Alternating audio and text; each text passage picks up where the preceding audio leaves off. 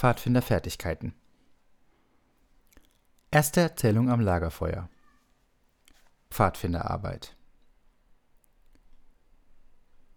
Ich glaube, jeder Junge möchte seinem Land irgendwie nützlich sein.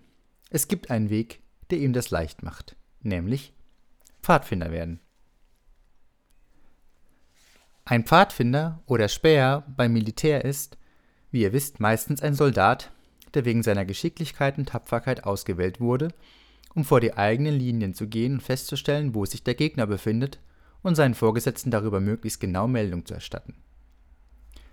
Aber neben diesen Kriegspfadfindern gibt es auch Friedenspfadfinder. Männer, die in Friedenszeiten eine Arbeit leisten, die den gleichen Mut und die gleiche Findigkeit erfordert. Die Pioniere und Trapper in Nordamerika, die Siedler in Südamerika, die Jäger in Zentralafrika, die Forschungsreisenden und Missionare in ganz Asien und in allen entlegenen Gegenden der Welt, die Buschleute und die Viehhüter in Australien, die Polizeitruppe in Nordwestkanada und Südafrika, sie alle sind Friedenspfadfinder, wirkliche Männer im eigentlichen Sinne des Wortes, die die Pfadfinderfertigkeiten beherrschen. Sie wissen, wie man draußen im Dschungel zu leben hat. Sie finden sich überall zurecht und verstehen es, die Bedeutung der schwächsten Zeichen und Fußspuren zu lesen. Sie verstehen es, fern von einem Arzt selbst für ihre Gesundheit zu sorgen. Sie sind stark und mutig, bereit, jeder Gefahr entgegenzutreten und immer eifrig bestrebt, einander zu helfen. Sie sind gewöhnt, ihr Leben in ihre eigene Hand zu nehmen und setzen es ohne Zögern ein, wenn sie dadurch ihrem Land nützen können. Sie verzichten auf alles, auf ihre Bequemlichkeit und auf ihre persönlichen Wünsche, damit sie ihre Arbeit durchführen können. Sie handeln so, weil es ihre Pflicht ist. Das Leben dieser Pfadfinder, wörtlich Männer in Grenzzonen, ist herrlich, aber nicht jeder kann es auf sich nehmen, bloß wenn er es sich einbildet, es würde ihm zusagen. Er muss sich darauf vorbereiten. Am erfolgreichsten werden jene sein, die das Pfadfinden schon als Jungen erlernt haben. Das Pfadfinden ist für jede Laufbahn, die ihr ergreifen wollt, von Nutzen. Ein berühmter Wissenschaftler sagte einmal, es sei wertvoll für den, der sich der Wissenschaft widmen will, und ein bekannter Arzt wies darauf hin, dass es für den Arzt und Chirurgen notwendig sei, auf kleine Anzeichen zu achten und ihre Bedeutung zu erkennen, so wie es Pfadfinder tun. Daher will ich euch zeigen, wie ihr selbst das Pfadfinden lernen und in eurem Leben zu Hause in die Tat umsetzen könnt. Es ist sehr leicht zu erlernen und sehr interessant, wenn ihr euch als Jungen damit vertraut macht. Am besten lernt ihr es, wenn ihr euch den Pfadfindern anschließt. Kims Abenteuer. Ein gutes Beispiel dafür, was ein Junge als Pfadfinder leisten kann, ist in der Erzählung Kim von Rudyard Kipling zu finden. Kim, oder um seinen vollen Namen anzugeben, Kim Lohara, war der Sohn eines Unteroffiziers in einem irischen Regiment in Indien. Seine Eltern starben, als er noch ein Kind war, und so wurde er der Obhut einer Tante anvertraut. Alle seine Spielkameraden waren eingeborene Jungen, Daher lernte er ihre Sprache und ihre Gepflogenheiten kennen. Er gewann die Freundschaft eines alten indischen Wanderpriesters und durchwanderte mit ihm ganz Nordindien. Eines Tages traf er zufällig auf der Wanderschaft das frühere Regiment seines Vaters, wurde aber beim Betreten des Lagers unter dem Verdacht des Diebstahls verhaftet. Man fand bei ihm seinen Geburtsschein und andere Dokumente. Da das Regime erkannte, dass er ihm angehört hatte, nahm es sich seiner an und ließ ihn erziehen. So oft er aber frei bekommen konnte, zog er seine indischen Kleider an und mischte sich unter die Eingeborenen, wie einer von ihnen. Nach einiger Zeit wurde er mehr mit einem gewissen Mr. Lurgan bekannt, der mit Edelsteinen und anderen Kostbarkeiten Handel trieb und der wegen seiner besonderen Kenntnis der eingeborenen Bevölkerung zugleich auch dem staatlichen Geheimdienst als Mitglied angehörte. Dieser Mann erkannte, dass Kim ein sehr nützlicher Helfer für die Arbeiten des Geheimdienstes sein könnte. Er übernahm daher seine Ausbildung im Erfassen und Behalten kleiner Einzelheiten. Das ist ein wichtiger Punkt bei der Ausbildung eines Pfadfinders. Kims Ausbildung Zuerst zeigte Lurken ihm ein Brett, auf dem wertvolle Steine verschiedener Art lagen. Er ließ ihn diese eine Minute lang ansehen, deckte sie dann mit einem Tuch zu und fragte ihn, wie viele Steine er gesehen habe und von welcher Art sie waren. Zuerst konnte sich Kim nur sehr wenige merken und diese nicht sehr genau beschreiben, aber nach einiger Übung war er imstande, sie alle recht gut anzugeben. Ähnlich ging es mit vielen anderen Arten von Gegenständen, die ihm auf die gleiche Weise gezeigt wurden. Schließlich wurde Kim nach eingehender weiterer Ausbildung Mitglied des Geheimdienstes und er erhielt ein geheimes Erkennungszeichen, ein Medaillon, das er um den Hals tragen musste. Außerdem prägte man ihm einen bestimmten Satz ein, der, auf eine besondere Art gesprochen, ihn als Mitglied des Geheimdienstes auswies. Kim im Geheimdienst Als Kim einmal in einem Zug fuhr, traf er einen Eingeborenen, der in Kopf und Armen schlimme Wunden hatte. Der Mann erzählte den Mitreisenden, er sei auf dem Wege zum Bahnhof von einem Wagen gestürzt.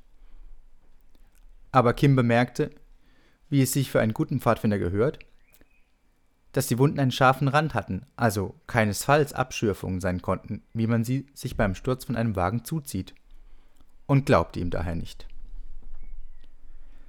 Während der Mann sich einen Verband am Kopf anlegte, bemerkte Kim, dass er das gleiche Medaillon wie er selbst trug. Er ließ ihn daher das seine sehen. Daraufhin benutzte der Mann einige der Geheimworte in seinem Gespräch und Kim antwortete auf die gleiche Weise.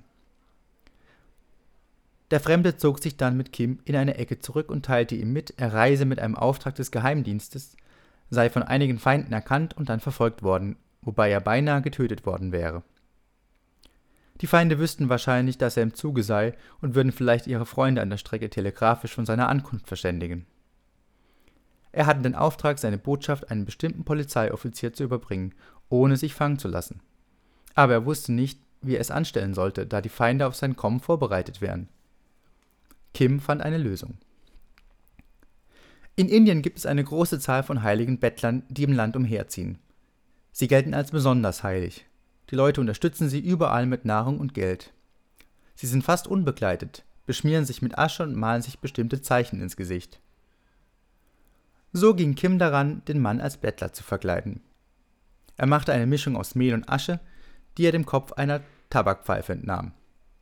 Dann zog er so einen Freund aus und beschmierte ihm den ganzen Körper mit dieser Mischung. Er verschmierte auch seine Wunden, so dass man sie nicht mehr sehen konnte. Schließlich malte er mit Hilfe eines kleinen Farbkastens, den er bei sich trug, die richtigen Zeichen auf seine Stirne. Er strich ihm das Haar ins Gesicht, damit er wild und zottig aussähe wie ein Bettler, und bestreute es mit Staub, so dass ihn nicht mal seine eigene Mutter hätte erkennen können. Bald darauf kamen sie auf einem großen Bahnhof an und trafen auf dem Bahnsteig den Polizeioffizier, dem der Bericht zu übergeben war. Der vermeintliche Bettler rempelte ihn an und wurde von ihm in englischer Sprache zurechtgewiesen. Der Bettler antwortete mit einem Schwall von indischen Schimpfworten, in die er die Geheimworte einschob. Der Polizeioffizier erkannte aus den Geheimworten sofort, dass der Bettler in Wirklichkeit ein Polizeiagent war. Er verhaftete ihn daher zum Schein und führte ihn zur Polizeistelle, wo er in aller Ruhe mit ihm sprechen und den Bericht entgegennehmen konnte. Später lernte Kim einen anderen Agenten des Geheimdienstes kennen, einen gebildeten Inder. Er leistete ihm bei der Ergreifung von zwei Offizieren, die als Spione tätig waren, große Hilfe. Diese und andere Abenteuer Kims sind sehr lesenswert, weil sie zeigen, welche wertvolle Dienste ein Junge als Pfadfinder seinem Land in Notzeiten leisten kann, wenn er entsprechend ausgebildet und klug genug ist. Die Jungen von Maeve King Wie nützlich Jungen sogar in schwierigen Situationen sein können, bekamen wir während des Südafrikakrieges bei der Verteidigung von Maeve King 1899 bis 1900 zu sehen, wie Jungen als Helfer eingesetzt wurden. Maeve King war, wie ihr vielleicht wisst, ein kleines, ganz gewöhnliches Provinzstädtchen in den offenen Ebenen Südafrikas. Kein Mensch hätte je daran gedacht, dass es einmal überfallen werden könnte. Das zeigt, dass man im Krieg nicht nur auf das Wahrscheinliche, sondern auch auf das Mögliche vorbereitet sein muss. Als wir erkannten, dass ein Angriff auf Maeve King bevorstand, wurde die Garnison, ungefähr 700 ausgebildete Soldaten, Polizisten und Freiwillige, angewiesen, die zu verteidigenden Punkte zu besetzen. Dann bewaffneten wir die männliche Zivilbevölkerung. Das waren weitere 300 Mann. Manche von ihnen waren alte Grenzer, die der Lage voll gewachsen waren. Aber es waren auch viele junge Kaufmannsgehilfen, Büroangestellte und andere darunter, die nie zuvor ein Gewehr in der Hand gehabt haben. Alles in allem verfügten wir also nur über etwa 1000 Mann zur Verteidigung der Stadt. Sie hatte einen Umfang von ungefähr sieben Kilometern und war von 600 weißen Frauen, Kindern und etwa 7000 Eingeborenen besiedelt. Jeder Einzelne war da wertvoll. Als die Wochen vergingen und viele getötet und verwundet waren, wurde es für die übriggebliebenen immer schwieriger zu kämpfen und in der Nacht zu wachen. Das Kadettenkorps von Mafeking Zu diesem Zeitpunkt rief der Chef des Stabes, Lord Edward Cecil, die Jungen von Mafeking zusammen und bildete aus ihnen eine Hilfstruppe. Sie bekamen Uniformen und wurden ausgebildet. Sie wurden eine wirklich wertvolle Hilfe.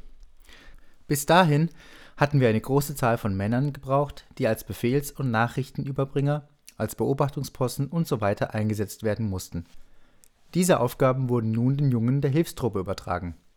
Die Männer standen nun zur Verstärkung der Kampftruppen zur Verfügung. Die Jungen leisteten unter ihrem Vorgesetzten ausgezeichnete Dienste und hatten sich die Medaillen, die sie bei Kriegsende bekamen, wohl verdient.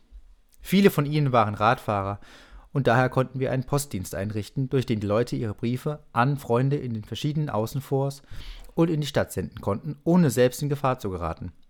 Für diese Briefe ließen wir eigene Briefmarken drucken, die das Bild eines auf dem Rad fahrenden Jungen zeigten. Zu einem dieser Jungen sagte ich einmal, als er während einer heftigen Beschießung daherkam, Du wirst demnächst einmal getroffen werden, wenn du bei so starkem Kugelregen herumfährst. Oh, ich fahre so schnell, antwortete er, dass sie mich nie erwischen werden. Diese Jungen waren immer bereit zu helfen, obwohl das jedes Mal Lebensgefahr bedeutete. Würdet ihr das auch tun? Ich bin überzeugt, dass ihr etwas Ähnliches tun würdet, wenn auch vielleicht nicht sehr gerne. Auf derartige Aufgaben müsst ihr euch aber schon im Vorhinein vorbereiten. Es ist ganz ähnlich wie mit einem Kopfsprung ins kalte Wasser. Einem Jungen, der das Tauchen gewohnt ist, macht so ein Kopfsprung gar nichts. Er hat es schon oft gemacht. Fordert aber einen Jungen dazu auf, der es noch nie gemacht hat, er wird Angst haben. Genau so verhält es sich mit einem Jungen, der dazu angehalten worden ist, zu gehorchen, ob nun eine Gefahr damit verbunden ist oder nicht. Er führt den Befehl sofort aus, so gefährlich er auch sein mag.